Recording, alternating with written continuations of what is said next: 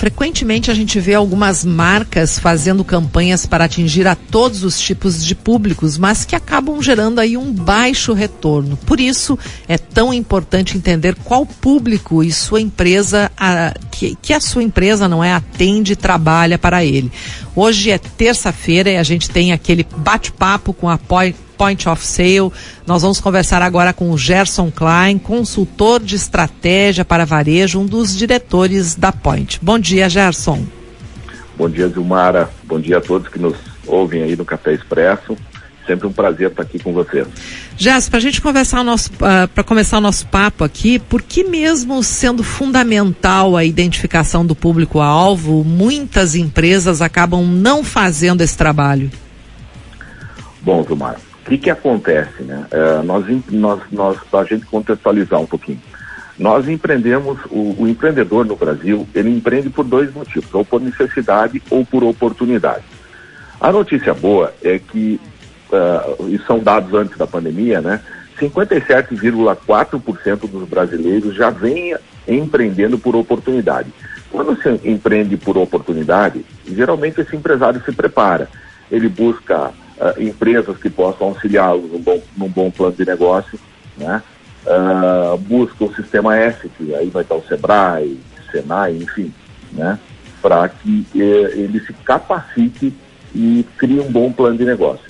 Acontece que nós temos 43% aí do, do, dos nossos empresários que eles enxergam, uh, quando eles abrem o seu negócio, eles enxergam muitas coisas como custo e não como investimento.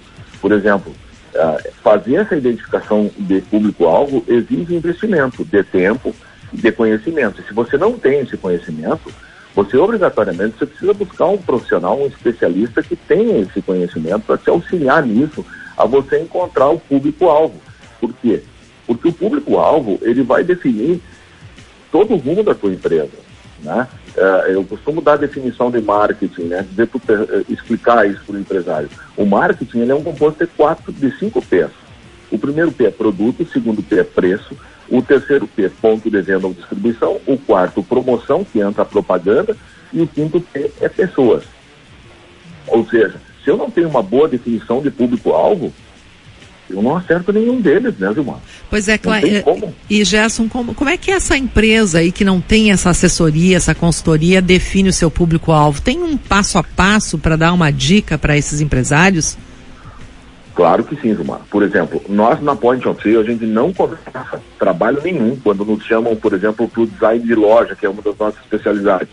Quando nos chamam para a questão do, do marketing digital para a consultoria de marketing, a primeira coisa que a gente faz é essa identificação de público-alvo. Como é que a gente faz isso? A gente cria uma pesquisa uh, e, e, e, e, trabalha essa pesquisa no ponto de venda do, desse cliente para entender uh, quanto por cento do seu público são mulheres, quanto por cento são homens, quanto por cento são crianças, dependendo do produto que ele tem. Né? A maioria dos, dos principalmente em cidades menores, o Márcio, a maioria das, das empresas, principalmente no varejo, eles procuram atender a maior, uh, uh, procuram atender a família inteira para aumentar, conseguir ter um ticket médio interessante para conseguir sobreviver, né?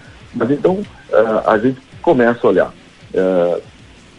coloca essa pesquisa para entender quanto por cento são homens, quanto por cento são mulheres, quanto por cento são crianças, qual a renda, qual a idade, por que compra os produtos, se vem por, por por qualidade do produto, por atendimento, por né, aonde busca informação. Ou seja, a gente cria uma fotografia para entender esse público uh, de uma forma que ele consiga, ele consiga deixar dados, eu digo para o empresário, se o cliente veio até a sua loja e ele não efetuou uma compra, você precisa extrair dados para entender quem é esse cliente, quem é esse cliente que está mantendo o seu negócio de porta aberta. Isso, quando você identifica esse público-alvo, você tem uma condição muito mais assertiva em todos os outros P's do marketing. Né? E é isso que o empresário precisa entender, precisa fazer essa identificação. Então, assim, uma, monta uma pesquisa no ponto de venda, a gente pode disponibilizar depois, Mara, pode deixar os nossos contatos, quem quiser entrar em contato conosco, a gente pode inclusive mostrar para ele como é que ele faz essa pesquisa. Uhum. E é muito tranquilo de se fazer, só que essa pesquisa precisa ser feita pelo menos de seis em seis meses. Né? Não é, não é uma, uma pesquisa vez. só, não é, uma, não é fazer uma vez só, então, né? Exato, Zumar. Eu costumo, uh, uh, nós costumamos ver o seguinte, né? As pessoas vão lá, uh, o próprio empresário, ele fez um treinamento na vida e ele acha que está que, que tá tudo certo. Porque, Zumara, não chove de baixo para cima, chove de cima para baixo.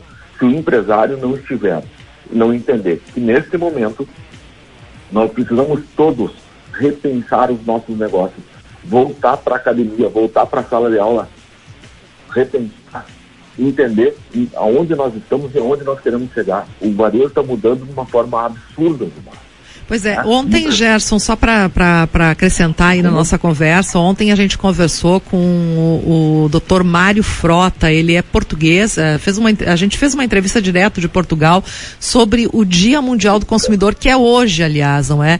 E o Dr. Mário Frota, ele disse, olha, está mudando completamente a relação uh, do consumo no mundo, e a gente precisa uh, observar isso, porque hoje a gente está com uma loja na palma da mão, né? Tem a loja uh, presencial, mas hoje você pode fazer muita coisa virtualmente. Você diz agora que o empresário ele deve estar em constante aperfeiçoamento, ele deve voltar para a sala de aula. É isso, né? Tem que ficar atento à transformação que ela é muito rápida. Sem dúvida. Zumara, veja bem, antes quando nós começávamos a falar de, de, de, de, de dar exemplo de empresas que foram disruptivas no mundo, a gente diz o seguinte, olha só. O Uber é a maior empresa de táxi do mundo e não tem um táxi. Né? Não tem um carro na sua frota. Ah, o Airbnb é a maior rede de hospedagem do mundo e não tem um hotel. Né? Ah, veja bem, Zumara. O Uber está comprando carro nos Estados Unidos o Airbnb está comprando imóveis, é um dos maiores compradores de imóveis, de imóveis americanos.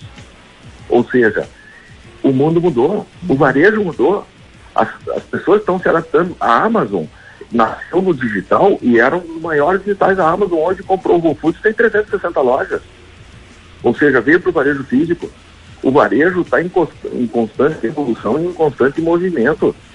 Então, como empresário, se você não acompanhar esse movimento, você vai ficar para trás. Nós precisamos voltar para a sala de aula, nós precisamos voltar para o banco da faculdade, Lumara.